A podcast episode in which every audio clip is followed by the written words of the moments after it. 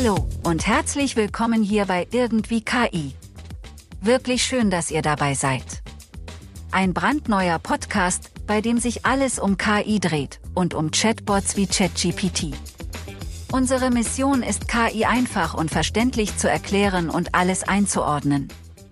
Viel Spaß!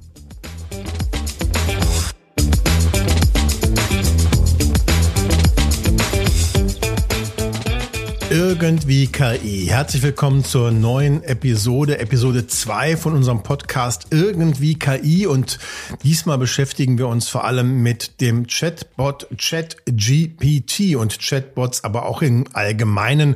Darüber habe ich den Eindruck, reden ja im Augenblick so ziemlich alle, schreiben alle, denken alle und haben so ihre Meinung und äh, ihre Sorgen, ihre Freude. Also ein wirklich äh, lohnenswertes Thema. Warum ist ChatGPT so faszinierend und erfolgreich? Erfolgreich? Diese Frage stellen wir uns heute und wollen euch, liebe Hörerinnen und Hörer, da gerne Antworten liefern. Wir, das bin ich, Jörg Schieb, hier am Mikrofon und aber auch Peter Posch. Hi, Peter. Hallo Jörg, grüß dich. Wir beide, wir beiden Jungs hier haben ja zusammen ein Buch geschrieben, der Digitalschock. Im Blitztempo haben wir das geschrieben und uns vor allem mit ChatGPT beschäftigt. Findest du ChatGPT faszinierend? Ähm, gleich eine Fangfrage zu Beginn. Also ich finde es nicht so naja. nicht so faszinierend wie ähm, wie viele, die zum ersten Mal mit diesen Modellen in Verbindung kamen. Ähm, die Vorgängermodelle, also GPT 2 äh, wie auch 3, waren für Entwickler schon freigeschaltet, also waren schon in der Fach-Community äh, bekannt. Da war GPT 3,5, was sich dann auch ChatGPT nennt, ähm, nicht so der große Schritt, aber ich finde sehr, sehr faszinierend, welches Echo das Ganze gefunden hat und wie breit jetzt die Einsatzmöglichkeiten sind. Also davon ähm, bin ich schon überrascht. Überrascht, genau. Faszinierend, ja, und erfolgreich, also auf alle Fälle. Und wir beschäftigen uns jetzt in dieser zweiten Ausgabe vor allem mit ChatGPT und vergleichbaren Chatbots, wie auch in unserem Buch Der Digitalschock. Und das Besondere an ChatGPT, was ist das Besondere? Die Funktionsweise, Training nochmal so ein bisschen, die Fähigkeiten von so einem System. Was kann ChatGPT, was kann es nicht?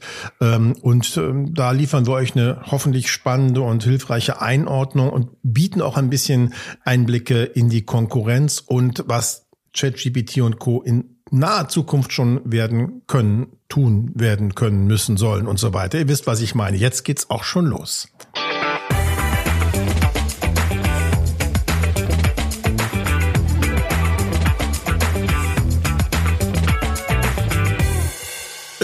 Irgendwie KI. Und ich glaube, künstliche Intelligenz, wenn, hat sich, hat sich gedacht, wir müssen, es gibt, du hast es eben angedeutet, schon künstliche Intelligenz schon so unglaublich lange, aber bislang hat da eben vor allem die Fachwelt drüber gesprochen und seit November 2022 äh, aber irgendwie äh, die ganze Welt, habe ich den Eindruck. Und ähm, wahnsinnig viele Menschen probieren das auch aus, weil vor allem nicht nur, aber vor allem ChatGPT draußen ist und ChatGPT diese Anwendung von OpenAI, einer Firma, wo Microsoft investiert ist, wo Elon Musk auch investiert hatte äh, und einige andere, die hatten sich ja zum Ziel gesetzt, wir wollen mal gucken, was mit künstlicher Intelligenz eigentlich geht, wo die Chancen und wo die Risiken äh, stecken und äh, haben so einige KI-Systeme entwickelt. Auch Dolly zum Beispiel, ein, ein System, mit dem man Bilder generieren kann. Da sagt man, mach ich mir eine tanzende Erdbeere, dann kommt eine tanzende Erdbeere und solche sinnvollen Sachen.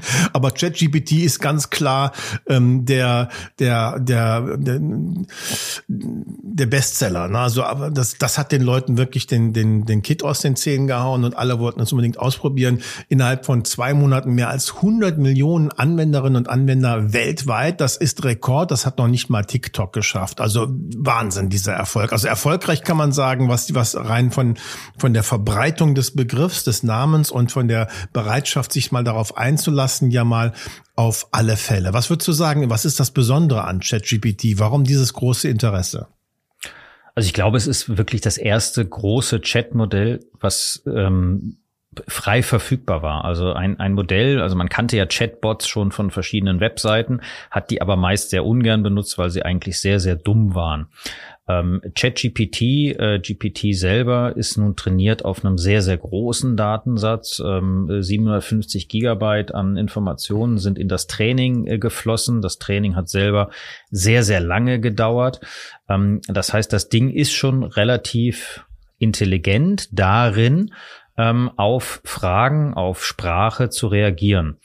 Ähm, daneben glaube ich auch ganz persönlich, Jörg, dass natürlich Sprache und die Benutzung von Sprache auch etwas sehr Menschliches ist. natürlich ähm, das Generieren von Bildern hatten wir davor schon. Stable Diffusion kam ja schon Mitte letzten Jahres, äh, sage ich mal, durch die Presse ähm, oder auch in der öffentlichen Anwendung. Aber ich glaube, Sprache zu generieren und dann in so einer Qualität, das war, ähm, das war neu, das hat man so nicht gesehen. Und so kann man sich halt auch wirklich mit dem, der Maschine dort einigermaßen schön unterhalten. Das ist der springende Punkt, äh, denke ich, wenn, wenn künstliche Intelligenz, sagen wir mal, äh, Atommodelle darstellen kann oder äh, ausrechnet, wie viele Exoplaneten es vielleicht gibt oder oder oder, da sagen die meisten ja Dankeschön. Es ist ja toll, dass das System das kann, aber man ist, das ist, ist irgendwie nicht Alltag. Aber quatschen und, und zuhören, das machen wir, machen wir von Kindesbeinen an. Das ist eines der ersten Dinge, die wir lernen. Ne? Wir wollen ja kommunizieren, wir wollen reden. Und ich erkläre mir das auch so, dass das die die, dass das so das, äh, das Spannende, das Erfolgsrezept ist von ChatGPT. Wir bedienen so ein Grundbedürfnis oder nicht wir. ChatGPT bedient ein Grundbedürfnis, nämlich die Kommunikation anzubieten, zuzuhören und was zu sagen und darauf zu antworten. Und das äh, nicht sinnentleert, sondern in einem erstaunlich gutem Kontext. Äh, so konnte man es, glaube ich, erklären, ne? oder? Absolut. Also das, das ist das, ja. was es macht. Das ist das, was es kann ähm, als großes Sprachmodell. LLM, Large Language Model, ist die Klasse der Modelle, unter die auch GPT fällt. Und ähm, groß in dem Sinne ist auch wirklich, äh, tatsächlich ist es eins der größten Sprachmodelle, was wir haben, gemessen an Parametern. Parameter sind sowas ähnliches wie die Synapsen einer Maschine. Also man kann es so ein bisschen in Verbindung damit setzen. Ähm, und da ist GPT wirklich äh, vorne mit dabei. Wobei, äh, da werden wir in späteren Episoden ja auch noch drüber sprechen, neuere Entwicklungen zeigen, so viel Parameter braucht man gar nicht, äh, um sehr, sehr gute Modelle bauen zu können. Also auch da hat der Trend, man muss wirklich sagen, der letzten Wochen und Tage äh, äh, gezeigt, da geht noch mehr. Du, ich, du hast gerade mal so den Begriff Synapsen fallen lassen, den kennen wir noch aus dem Biologieunterricht. Das sind die Verbindungsverknüpfungsstelle bei, bei uns im Gehirn sozusagen. Ne? Jetzt habe ich mich gerade gefragt, wie viele Synapsen hat eigentlich ein Mensch? Weißt du das? Ich gebe das nämlich jetzt hier gerade mal bei ChatGPT ein, weil das sollte das ja wissen. Wie viele Synapsen haben, haben wir auch bei uns im Buch, ähm, was ja, GPT ich aber gar nicht ab. natürlich 100 nicht Milliarden, ne?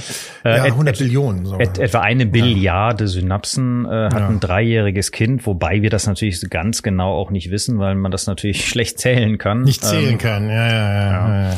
Aber ähm, ich sag mal, wenn man diesen Vergleich ziehen wollen würde, wären wir von der Synapsenzahl, also ein Dreijähriger, wir in der Synapsenzahl äh, etwa zehn Millionenfach dem aktuellen äh, GPT-System überlegen.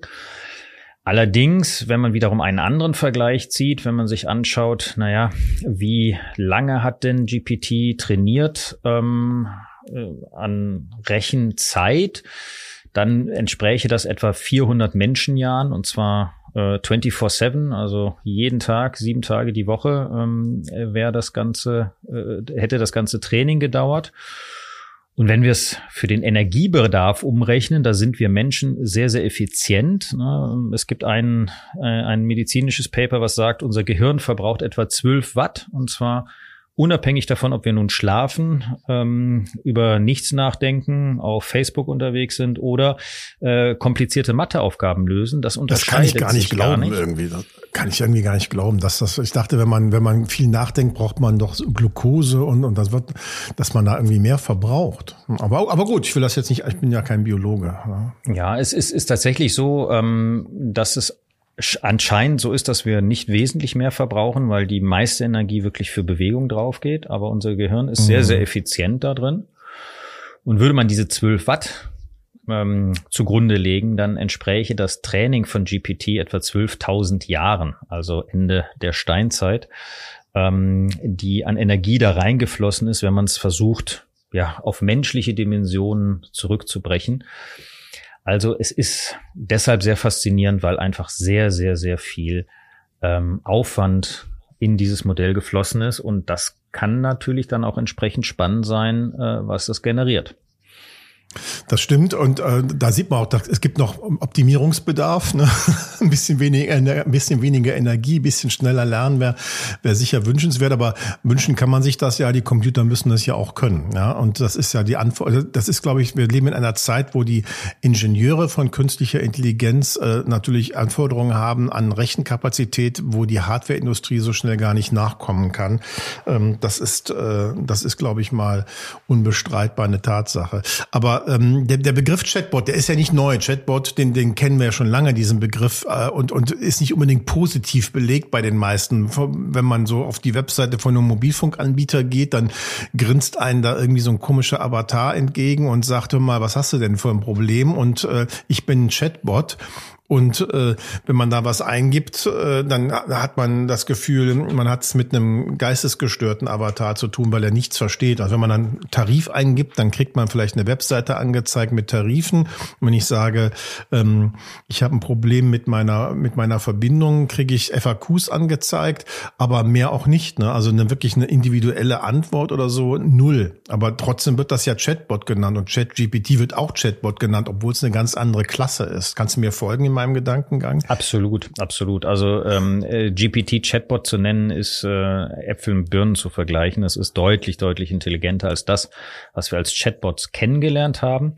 Ich glaube aber, warum OpenAI, das Unternehmen hinter ChatGPT, ähm, Wert auf diesen Chat, ähm, auf diese Chat-Komponente legt, legt, äh, liegt daran, dass es dafür gemacht wurde. Also das Modell mhm. hat gelernt, Wortfolgen einzuschätzen und das wahrscheinlichste nächste Wort eben zu ergänzen. Und so funktioniert das Ganze. Es ist so ein Wahrscheinlichkeitsrechner für Wörter. Darauf wurde das Ganze trainiert und das eignet sich eben für das Chatten, also das Sprechen miteinander oder das Austauschen miteinander ganz hervorragend. Es eignet sich auch für viele andere Sachen eben extrem schlecht. Also es ist ein Tool, was natürlich ähm, durch diese Wahrscheinlichkeitsfunktion auch Sachen wiedergibt, die einfach nicht wahr sind, ähm, weil es sich die einfach ausdenkt. Wir sagen halluzinieren dazu. Das ist eine Eigenschaft, die wir natürlich nicht haben wollen. Und da muss man auch in der Anwendung tatsächlich darauf achten, ähm, wofür es gemacht wurde. Also es ist ein Tool erstmal zum Chatten. Es ist unglaublich gut da drin, Computercode wiederzugeben, äh, der auch sehr einfach strukturiert ist, also leicht gelernt werden kann. Es ist sicherlich kein gutes Tool dafür, Forschung zu betreiben von Dingen, die noch nicht existent sind. Auch deshalb, weil das Modell ja, lass, bleiben wir noch, bleiben uns noch ganz kurz, lass uns noch ganz kurz äh, bei, beim, beim Thema Chatbot bleiben, ja, weil das ist mir gerade noch wichtig, dass wir das noch einflechten, also, auch wenn das spannend ist, was du jetzt schon angedeutet hast, aber ähm, Chatbot an sich ist eigentlich auch nicht so was ganz, ganz, ganz, ganz Neues, muss man sagen. Also mit einem Computersystem reden zu können, das ist ein ja, fast schon sagen, Traum, eine faszinierender Gedanke, zumindest für die Informatik, schon sehr lange. Und zwar in den 60er Jahren hat das schon den ersten Chatbot gegeben. Eliza hat der geheißen. Eliza, äh, ein Computerprogramm, das von, ähm, das von einem vom sehr geschätzten Informatiker Joseph Weizenbaum entwickelt wurde. Ein, äh, ein ähm, Forscher, der aus Deutschland emitieren musste, äh, flüchten musste in die USA und dort am MIT ähm, gelehrt hat, lange Zeit und einer der ersten großen Namen eigentlich bei, in Computer Science. Und der hat äh, ELIZA entwickelt äh, als Vorbote der künstlichen Intelligenz gewissermaßen, auch weil man auch damals schon sich mit der Frage beschäftigt hat, wie könnte künstliche Intelligenz eigentlich aussehen. Und ELIZA mh, ist ein ja ein Programm, das ähm, also ein Chatbot in der Tat, der der der stellt eine Frage, wie geht es dir? Und dann kann man darauf antworten und äh, simuliert im Grunde genommen eine psychotherapeutische Sitzung. Ja. Und es ist eigentlich ziemlich simpel gemacht, kann man ja mal ruhig verraten. Ähm, das System geht hin und guckt, was was was verwendest du für ein Substantiv und spiegelt das einfach mehr oder weniger. Äh, wie geht es dir? Ja, mir geht's nicht so gut. Wieso geht's dir nicht so gut? Ich habe Probleme Probleme mit meiner Frau. Ja, welche Probleme hast du denn mit deiner Frau und so? Also, äh, also im Grunde genommen fast schon eine Persiflage auf eine psychotherapeutische Sitzung. Äh, da hat sich also Weizenbaum äh, einen Spaß draus gemacht. Äh, aber dieses System hat tatsächlich viele Menschen fasziniert ja, und äh, fanden das, äh, fanden das toll, mit, mit einem System zu sprechen und gefragt, ob das ja jetzt eine Maschine ist oder, oder ein, ein echter Psychotherapeut, haben erstaunlich viele gesagt, das ist ein, das muss ein echter Psychotherapeut, der versteht mich ja richtig gut und stellt die richtigen Fragen. Und das wiederum hat ähm, Weizenbaum, äh, so will es zumindest die Erzählung, äh, so sehr erschrocken, dass er ab da so zum Kritiker geworden ist von, ähm, von, von künstlicher Intelligenz oder von, von Computertechnik Technik an sich. Also er hat zumindest einen kritischeren Blick darauf gehabt ab dem Moment. Das war also quasi der erste, ähm, der erste Chatbot. Und heute, wenn, wenn er geahnt hätte, was, was ChatGPT kann, da hätte er wahrscheinlich richtig äh, gestaunt. Ne? 1966 war das. Ich habe gerade nochmal nachgeguckt, wo, wo Eliza an den Start gegangen ist. Ein, ein sehr schönes Beispiel und ich glaube, ähm, das Wichtige hast du auch schon gesagt. Also seit wir anfangen mit Computern zu kommunizieren, ist natürlich der Traum der, so wie äh, bei Raumschiff Enterprise, dass man ja, das eben so, ja, mit dem Computer, genau, dass man damit reden kann und er halt äh, wie ein Mensch äh, Antworten gibt. Ähm, da sind wir natürlich äh, weit von entfernt und ich sag mal so, wenn Siri da das Maß aller Dinge ist, dann ja. äh, wird es noch eine Weile dauern. Besser nicht. Besser ja, nicht. Besser ja. nicht, ne? Aber, aber, aber der, der Punkt genau, wenn wir, wenn wir auf, uns auf Raumschiff Enterprise oder Star Trek und so beziehen, wo, wo, wo man nur sagt, Computer, mache dies, wie sieht das aus? Und man, man wird verstanden und kriegt gute Antworten. Das ist natürlich ähm, schon eine Idealvorstellung, ähm, die, die vielleicht auch verbunden ist mit der Anforderung und mit den, die viele haben, wenn sie mit ChatGPT sprechen, dass sie denken, ah, kenne ich doch aus Star Trek, da, da, muss einfach alles stimmen, was da rauskommt. Aber ähm, wenn wir mit so einem Chatbot sprechen und nicht unterscheiden oder nicht mit Gewissheit sagen können, ist das am anderen Ende, hinterm Bildschirm quasi, ist das ein Mensch, der mir jetzt antwortet? Mann, Frau, egal, Mensch, menschliches Wesen? Oder ist es ein Computer? Ich kann das nicht beantworten. Dann hat so ein System den sogenannten Turing-Test bestanden, benannt nach dem bekannten Mathematiker, äh, 40er Jahre vor allem, äh, ähm, Mathematiker aus Großbritannien, äh, der diesen Test mehr oder weniger erfunden hat. Ne? Wenn, wenn ich mit einem künstlichen System spreche und, und, äh, und kann nicht sagen, Mensch oder Maschine, dann ist das schon eine ziemliche Leistung. Und ChatGPT hat diesen Turing-Test bestanden. Ne? Ja, absolut. Also das war, ähm, war schon Meilenstein, kann man sagen, für ein Modell. Äh, und du hattest eben ja die Chatbots angesprochen, die man auf den Internetseiten sieht, die ja typischerweise sehr heuristisch ja. funktionieren.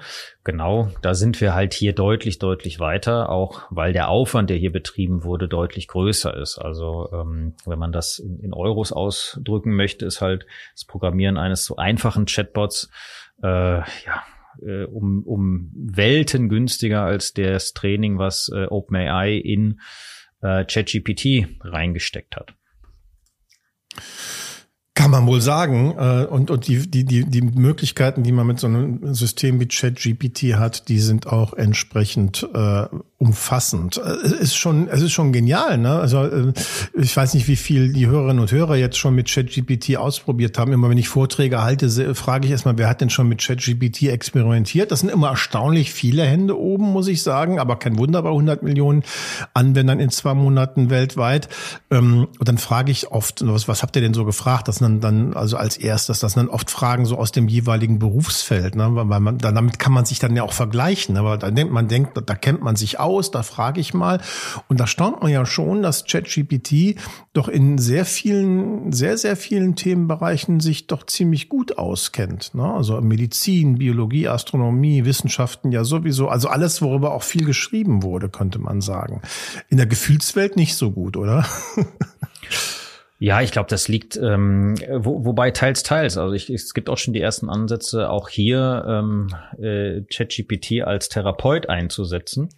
Ähm, mhm. Es gibt auch manche, die das tatsächlich nutzen als, als Gesprächscompanion, als Gesprächstherapeut. Ähm, darin ist es gut, weil Sprache ja genauso funktioniert. Also es ist einfach eine Wahrscheinlichkeitsberechnung, die wir Menschen auch implizit vornehmen und das hat man hier sehr, sehr gut übertragen auf eine Maschine und äh, mit sehr, sehr viel Daten gefüttert. Insofern ist, kann sie mitreden bei ganz vielen Bereichen. Ja, Wahrscheinlichkeitsrechnung ist ein wichtiges Stichwort. Äh, wir sind ja auch, wenn wir, wenn wir menschlich, wenn wir unter Menschen, wenn wir interagieren, vielleicht nicht immer ehrlich, weil dann sagen wir was, weil wir einen Zweck erfüllen und nicht, weil es die Wahrheit ist. Na, hast du Hunger? Ja, auf jeden Fall, weil ich vielleicht mit der Kollegin, dem Kollegen essen gehen will oder auch nicht. Ich sage nein, weil ich es nicht möchte, äh, gebe eine falsche Antwort. Ne? Aber oder ich oder ich versuche mir zu überlegen, was wird wahrscheinlich von mir jetzt erwartet und sage das. Das macht ChatGPT sozusagen per Definition. Es berechnet so erkläre ich das auch immer ganz gerne und fallen mir gerne ins Wort, wenn ich das falsch erkläre. Ähm, ChatGPT berechnet Wahrscheinlichkeiten. Das ist und bleibt eben ein Computer ähm, und berechnet das, was am, am wahrscheinlichsten die passende Antwort auf die Frage ist und präsentiert das dann. Und äh, das System weiß nicht, es äh, lernt in dem Sinne äh, auch, äh, hat keine Erkenntnisse, sondern berechnet eben nur aufgrund des gelernten Datenpools äh, die Wahrscheinlichkeit, dass das und das die richtige Antwort ist oder diese, diese Wortfolge die richtige Antwort ist, ohne den Sinn zu verstehen und präsentiert das. Das ist alles beeindruckend genug, aber es ist kein Wissen, es ist ein Berechnen von Wahrscheinlichkeiten. Ne? Ganz genau. Also das ist der Unterschied zwischen Kausalität und Korrelation. Ähm, wir haben beobachtet, dass die Geburten abgenommen haben und die Anzahl der Störche auch abgenommen hat. Das ist Korrelation. Wer jetzt glaubt, dass das Kausalität ist, weil der Klapperstorch eben die Babys bringt, ähm, der ist eben auf dem Niveau von, von ChatGPT. Ähm, es, es basiert auf Korrelationen und es ist sogar noch ähm, perfider, weil jeder jedes Wort oder verschiedene Zeichenketten, muss man sagen. Wir reden von Tokens. Diese Zeichenketten werden übersetzt in, ähm, in diesem System und dann wird die Wahrscheinlichkeit von von der Abfolge einzelner Zeichenketten aufeinander berechnet. Also es kommt nicht mal sogar die ganze Antwort zurück und man sieht das ja auch, wenn man äh, GPT äh, online nutzt, äh, dass das Modell ja immer wortweise oder zeichenkettenweise diese Antwort ausspuckt. Es wird wirklich gesagt, was ist die, das wahrscheinlich nächste Wort oder die wahrscheinlich nächste Zeichenkette. Und ähm, genauso funktioniert es und das ist wirklich essentiell. Ähm, und ich wiederhole mich da auch immer gerne in, in meinen Vorträgen dazu, weil es ganz wichtig ist zu verstehen, wie das Ding funktioniert, damit wir wissen, was wir davon erwarten können und was wir nicht davon erwarten äh, können, ja. dass, es, dass es liefern kann. Das ist wirklich ganz, ja, Entschuldigung, wollte ich. Nee, ich war, ich, ich war, war eh fertig. Ah, okay. ne? Also äh, ich nee, wollte nur sagen, dieses, dieses Halluzinieren, da müssen wir uns wirklich vor, ähm, äh, vorwappnen, weil es ist, es ist nicht so sehr Bug des Modells, also es ist kein Fehler des Modells, sondern es ist eigentlich ein Feature des Modells. Also ähm, es sollte so passieren, dass es das tut, was es tut. Ähm, nur ist es dann für manche Einsatzzwecke eben nicht geeignet. Ja, stimmt. Und, und das ist, das ist auch eine Einschränkung, die man, äh, die man verstehen muss. Ich kann, äh, auch wenn ChatGPT weiß, äh, was Goethe, was Goethes Faust ist oder, oder welche Stücke Shakespeare geschrieben hat und so weiter. Ich kann nicht sagen, zitier mir Faust oder schreib mir den runter. Warum ist das so? Ja, also ähm, grundsätzlich funktioniert, also dazu müssen wir vielleicht uns erstmal anschauen, was GPT eigentlich genau macht. Ähm, das ist ja eine Abkürzung für Generative Pre-Trained Transformer. Ähm, das hat drei Elemente, das Ganze. Wir haben generativ am Anfang, also es ist ein generatives Modell, ein erzeugendes Modell. Ähm, das kann man ganz gut an diesem Katzenbildbeispiel erklären. Wenn wir eine Maschine trainieren wollen, Katzenbilder zu erzeugen, dann ähm, können wir das darin machen, dass wir der Maschine ganz viele Katzenbilder vorzeigen und ganz viele Nicht-Katzenbilder vorzeigen und äh, immer jeweils sagen, ist Katze oder ist keine Katze. Das nennt man angeleitetes Training. Viel eleganter ist es jedoch, weil dafür braucht man für das angeleitete Training einen Menschen, jemanden, der anleitet, ist es, wenn wir zwei Maschinen gegeneinander spielen lassen. Die eine, die Bilder erzeugt und die andere Maschine, die sagt, sieht aus wie eine Katze oder nicht. Und nun hat man halt im Prinzip den Menschen, der vorher sagen musste, ist Katze, ist keine Katze, ersetzt durch eine weitere Maschine und kann die miteinander spielen lassen. Und ähm, das ist im Prinzip das, was der die Idee bei einem Generator ist, dass wir hier ähm, jetzt keine Katzenbilder generieren lassen, sondern eben Texte. Texte, ja, genau. Das ist das, was das G in GPT ausmacht. Ähm, das P steht für pre-trained, äh, vortrainiert. Davon hatten wir es eben schon. Es ist ein ganz, ganz großer Trainingsdatensatz in dieses Modell reingegangen. Ähm, und deshalb eben auch ein großes Sprachmodell, weil es halt so, so viel Text gelernt hat, ähm, auf dem es trainiert wurde eben. Und das T am Ende, der Transformer, der steht für und da ist eigentlich die Weiterentwicklung des Systems zu sehen. Transformer ist eine Idee von Google und der Uni in Toronto aus 2017. Und die hatten ähm, eine Idee, ein Papier veröffentlicht, also frei verfügbar gemacht, was OpenAI dann genutzt hat. Ähm, und zwar ein Sprachmodell sehr, sehr schnell trainieren zu können. Und dadurch war man in der Lage, also Informationen zum ersten Mal parallel zu verarbeiten und nicht hintereinander sequenziell zu verarbeiten. Mhm, das und beschleunigt die Sache natürlich enorm. Gigantisch, genau. Und anders wäre das gar nicht möglich gewesen, was wir hier haben. Und GPT oder OpenAI arbeitet an GPT-Version auch schon eine ganze Weile. Die Vorversion, Version 2, war jetzt wenig beeindruckend. Drei war ähm, ganz nett, aber sie hatte genau das Problem, was du auch von Chatbots beschrieben hast, ähm, auf höherem Maße. Es war, das Generierte war okay. Und dann ist ChatGPT hingegangen und hat gesagt, na ja, dann lassen wir doch noch mal einen Menschen drüber schauen oder ganz viele Menschen drüber schauen über diese Trainingsdaten und die klassifizieren, was ist eine gute Antwort, was ist eine schlechte Antwort. Also mhm. am Ende nochmal nachtrainieren, das ganze Modell. Und da ist etwas eben rausgekommen, was halt recht gut funktioniert, was Antworten generiert, die Menschen gefallen, ähm, was sich auch relativ anständig verhält. Man darf ja eins nicht vergessen, dieser riesengroße Trainingsdatensatz, der enthält natürlich auch eine Menge Schmutz, die man im Internet findet. Und ähm, das wollte man natürlich.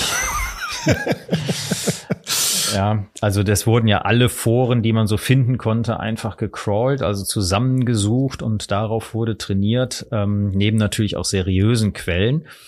Aber diese Maschine hätte natürlich auch gelernt, sich so anzumaulen, wie man das in den sogenannten sozialen Medien oftmals äh, erlebt. Und Was einige KI-Systeme auch schon gemacht haben, ne? die, die, die, die, äh, die Benutzer angeraunzt und äh, angeranzt und unhöflich geworden in den ersten Generationen. Absolut, die können beleidigend sein. Das ist halt, äh, ja. was, was man lernt, ist das, was man wiedergibt. Und äh, da hat halt OpenAI wirklich es geschafft, Zeit, Geld zu investieren, um mit einer Version auf den Markt zu kommen, die ja einigermaßen anständig funktioniert. Ähm, es gibt natürlich dann auch wieder ein paar Benutzer, die es geschafft haben, ähm, das Modell dahin zu gehen, zu tunen, dass es unanständige Antworten gibt. Aber äh, das sind, sage ich mal, Spielereien, von der sich kein Modell befreien kann. Ja, also die, auf die solche Details gehen wir in späteren Episoden mal ein. Auch spannend, keine Frage. Aber meine Frage war ja, äh, wieso kann ChatGPT und auch ein anderer, ein anderes Chatbot-System mir nicht Faust zitieren? Es, genau, also ähm, es könnte es sogar. Äh, äh, also das Modell selber, und deshalb kam ich über GPT, ähm, lernt die Struktur der Wahrscheinlichkeiten von Zeichenfolgen. Also welche Zeichenfolge kommt mit welcher Wahrscheinlichkeit auf welche andere. Und das ist das, was sich das Modell am Ende merkt. Den Trainingsdatensatz hat das Modell erstmal nicht zur Verfügung. Man kann dann über verschiedene ähm, Anpassungen an dem Modell tatsächlich die Trainingsdaten auch wieder verfügbar machen. Also wenn du heute GPT-4 fragst, zitiere mir den Anfang des Fausts, dann kriegst du tatsächlich eine Antwort. Habe ich gerade mal gemacht. Zwei Seelen wohnen, ach, in meiner Brust. Die eine will sich von der anderen trennen. Die eine hält in derber Liebeslust sich an die Welt mit klammernden Organen. Oh Gott. Die andere hebt gewaltsam sich vom Dust zu den Gefilden hoher Ahnen. Da ist aber noch nicht, da, da ist Schluss. Mehr geht nicht. Erster Teil. Ah ja. Also es ja. kann doch zitieren. Es kann doch zitieren. Aber, aber, aber nicht alles, oder? Also das Modell selber hat, hat wirklich diese Zeichenkettenwahrscheinlichkeiten gelernt, ähm, hat mhm. aber nicht die Information behalten, welche Zeichen in dem Faust unbedingt waren. Aber mhm. man kann, wie gesagt, den Zugriff zu dem Trainingsdatensatz diesen Modellen ermöglichen, genauso wie man ähm, einen realen Zugang zu Informationen ermöglichen kann. Das hat ja auch äh, Googles BART, also die Chatbot-Variante von Google, ähm, tatsächlich ermöglicht und auch in der neuen GPT-Version ist dieser äh, diese Möglichkeit wieder freigeschaltet. Da geht das also. Und, und früher oder später wird das auch erwartet. Da wird man das sowieso ähm, irgendwie kombinieren müssen ne? zwischen, zwischen dem, was die Chat-Systeme jetzt können und, und, und, das, und das, was sie noch nicht können, also vor allem den Bezug zur Aktualität oder, oder zu Fakten und so weiter, ähm, die muss man dann halt ähm, noch dazu holen, miteinander verbinden. Ne? Das, wenn überhaupt, ist das eine Frage der Zeit, bis das alles ge gehen wird. Ne? Exakt, da, da, absolut. Ja. Da arbeitet man dran und das ist der Schritt, den wir gehen müssen, um das Ganze wirklich äh, sinnvoll nutzen zu können. Für alle, die die erste Episode nicht gehört haben, was wir nicht hoffen, dass es da viele gibt, aber ähm, ChatGPT ist trainiert worden im Spätsommer 2021, also ChatGPT 3.5, 4 glaube ich auch. Ne? ChatGPT 4 ist auch im Sep bis September 2021 trainiert worden. Alles, was danach passiert ist, ähm, davon weiß ChatGPT nichts. Weder vom Ukraine-Krieg noch wer Fußball-Weltmeister ist. Äh, äh, Unkenntnis, blanke Unkenntnis. Grundsätzlich ja, gebe, gebe ich dir recht. Was ähm, OpenAI macht, ist, ähm, es passt die Modelle äh, regelmäßig an, die man zur Verfügung hat. Und es ist nicht immer ganz klar, welche Version auf welchem Informationsstand ist. Also bis jetzt haben sie wohl kein neues Modell trainiert. Aber sie haben möglicherweise tatsächlich Features freigeschaltet, dass halt äh, reales Wissen äh, oder, oder neueres Wissen als dieser Cut-off-Date im, im September 21 ähm, zur Verfügung steht. Also das ist wirklich eine Entwicklung, ähm, wo man ja taggenau schauen muss, in welcher Variante ist man gerade mhm. unterwegs. GPT-4 ist verfügbar in der ähm, Bezahlversion, GPT 3.5, das, was man Chat-GPT nennt, ähm, ist frei verfügbar nach Registrierung. Ähm, noch muss man sagen, weil es da natürlich auch Ansätze gibt, auch die freie Version äh, einerseits von OpenAI zu beschränken. Andererseits diskutieren ja unterschiedliche Regierungen auch Regulierung dieser Modelle, aber auch damit beschäftigen wir uns, glaube ich, äh, in Zukunft noch mal ausführlicher. Unbedingt, aber wir wollen ja schon mal so ein bisschen klar machen, wo, wo die, wo die das Ende der Fähigkeiten oder wo zumindest Erschwernisse dazukommen. Also das ist Aktualität, kann man schon, glaube ich, sagen, auch wenn nach, nachgelegt wird durch Nachtraining, Feintuning und so weiter, ähm, durch, durch Plugins vielleicht auch, die es ja jetzt gibt, dass man mhm. ähm, noch was da, dazu pfropfen kann und eine Verbindung zur Außenwelt hat. So möchte ich das jetzt mal ein bisschen ähm, lapidar formulieren. Ähm, da tut sich im Augenblick eine ganze Menge und dadurch bekommt das Ganze natürlich noch mehr Dynamik, noch mehr Möglichkeiten, das in alle möglichen Dienste einzubauen, Apps einzubauen, was ja im Augenblick auch wahnsinnig viel gemacht wird. Aber einen Punkt möchte ich ansprechen, ähm, der mit äh, GPT-4 möglich ist und der ähm, diese Beschränkung auf Text alleine äh, sprengt. Das ist die Multimodalität. Ja? die wir haben bei, bei, bei GPT-4. Hm, möchtest du mal erklären, was damit verbunden ist? Also Bilder erkennen, verstehen, äh, also nicht Bilder generieren, das macht Dolly nach wie vor und andere Systeme, aber Bilder verstehen, ähm, wie geht das? Was kann das? Genau, also bis, bis jetzt haben wir äh, sehr viel Zeit da rein investiert, gute unimodale Systeme zu entwickeln, also Sprachmodelle für Sprache, ähm, Textmodelle, äh, Bildmodelle für Bilder, entweder Bilder klassifizieren, was ein ganz lange ein großes Problem fürs maschinelle Lernen war, also ein Computer ein Bild zeigen und sagen, hier erklär mir, was da drauf ist, eine Sache, die für uns Menschen sehr, sehr einfach ist, ist für einen Computer sehr schwierig. Das haben wir allerdings gelöst. Und die nächste Frage äh, ist, ach, und natürlich auch Audio generieren und Video ist dann im Prinzip nur die Kombination von Audio und äh, bewegten Bildern. Also insofern, das ist trivial, nur eine Frage von mehr Daten. Ähm, mhm. Ein multimodales Modell, und das ist der nächste Schritt, den wir brauchen, versteht natürlich mehr. Ähm, das heißt, es kann sowohl ein Bild klassifizieren, als auch ähm, letztlich im nächsten Schritt Bilder generieren. Es gibt ähm, tatsächlich äh, auf der Entwicklungsseite andere äh, Forscher, die solche multimodalen Modelle schon gebastelt haben, ähm, die auch sehr, sehr gut funktionieren. Also es gibt natürlich deutlich, deutlich mehr als OpenAI. An dieser Stelle sei vielleicht auch angemerkt, dass ein Großteil der Entwicklung in der sogenannten Public Domain stattfindet. Also das sind Modelle, die frei zur Verfügung stehen. Die Forscher ähm, teilen da ihre Ergebnisse sehr, sehr gerne miteinander.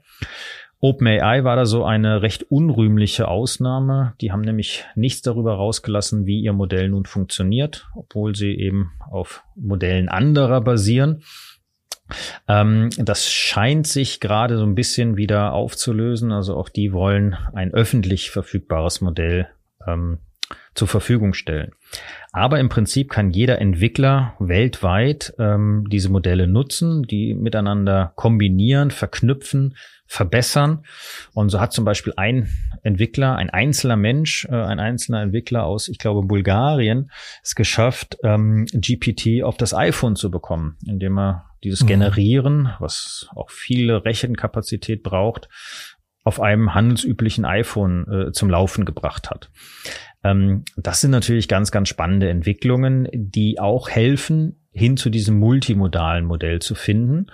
Warum? Nun, wenn ich ein Modell habe, was Text versteht und schon sehr, sehr groß ist, sehr kostenintensiv ist in der Generierung, und daneben ein Modell habe, was Bilder verstehen kann, was auch sehr groß ist, was auch sehr kostenintensiv ist, und ich verknüpfe die einfach miteinander, dann habe ich halt ein riesengroßes Modell, was sehr, sehr kostenintensiv ist. Und ähm, das ist halt äh, ja wirtschaftlich noch nicht zu machen. Das heißt, wir müssen einerseits sehen, besser verstehen, die Modelle kleiner zu bekommen bei gleichen, bei gleicher Leistung. Und zu sehen, dass wir dann eben diese Modelle sinnvoll miteinander kombinieren können. Ich möchte auch anschauliche Beispiele bringen, weil das immer hilft zu verstehen, was mit Multimodalität zu was darunter zu verstehen ist, was GPT-4 kann. Das wurde gezeigt auf der Einführungspräsentation, als OpenAI das gezeigt hat. Äh, zwei Beispiele, die ich sehr eindrucksvoll finde. Einmal eine auf eine Serviette gemalte oder gezeichnet, geskribbelt, muss man sagen, äh, so eine Webseite. Oh, guck mal, da ist das Logo, da ist dies, da ist das und so weiter. Abfotografiert, GPT-4 gegeben und das System erzeugt den nötigen HTML-Code, um diese Webseite darzustellen. Das ist eine Wahnsinnsleistung. Und ein anderes Beispiel Beispiel, was ich aber auch sehr eindrucksvoll finde und vielleicht noch ein bisschen mehr mit dem Alltag von, von vielen oder von allen eigentlich Hörerinnen und Hörern zu tun hat. Ein Bild, auf dem man ein Kind sieht, das hat geschätzt 80, 100 Ballons in der Hand, also Gas gefüllt, die, die so ein bisschen nach oben ziehen, alle mit einer Kordel verbunden, alle zusammengebunden und dann in der Hand. Und dieses Bild präsentiert man GPT-4 und so wie man einen Text, ein Märchen oder so, ein Grimms Märchen äh, wird gelesen von GPT-4 oder gelesen ist jetzt der falsche Begriff, trainiert und dann damit äh, verstanden in Anführungszeichen. Da kann man auch Fragen stellen äh, zum Wolf oder zu Rotkäppchen oder zum Wald und kriegt darauf Antworten. Hier zeigt man also ein Bild, dieses Bild mit dem Mädchen mit den äh, wahnsinnig vielen Luftballons. Und dann kann man GPT-4 fragen, was passiert, wenn ich die Kordel durchschneide? So, Das ist ja deutlich mehr als die Frage, was ist auf dem Bild. Du hast es ja eben erwähnt, mhm. das, das, zu sagen. Da das sind 80 Luftballons, ein Kind, da sind auch noch sieben Bäume im Hintergrund, das ist draußen, das Kind trägt kurze Hosen und, und all diese Dinge. Das, das kann KI heute natürlich. Ähm, Leistung, das ist schon eine Leistung, keine Frage. Aber die Frage, was passiert, wenn ich die Kordel durchschneide, das ist schon, äh, das erfordert ja wirklich ein Verständnis von dem, was da abgebildet ist. Nicht nur sächlich, was, was konkret, sondern welche Situation ist da abgebildet. Das ist schon deutlich mehr. Und da antwortet GPT-4, äh, die Ballons fliegen weg. Und das finde ich schon beeindruckend. Absolut. Also da sind wir dann äh, auf dem Weg, was wir versuchen gerade Maschinen äh, beizubringen, nämlich äh, physikalische Modelle, also sprich ein Verständnis von Kausalzusammenhängen, wie wir die ja auch lernen. Ne? Also auch Kinder, wenn sie anfangen Schmerzvoll zu, teilweise, ne? Also irgendwas anfassen müssen und sie Knie aufschlagen und all das, das ist ja alles Lernen. Ne? Absolut. Und, und genau so versuchen wir eben äh, Modelle zu entwickeln, Textmodelle erstmal, die halt physikalisches Verständnis haben haben. Ähm, das wird der nächste große Schritt sein, sicherlich, weil wir dann eben wegkommen von der reinen Korrelation hin dahingehend, dass es eine, äh, ja, in gewisser Weise ein Verständnis über Kausalitäten geben kann, also um, um wirkliche Sachzusammenhänge.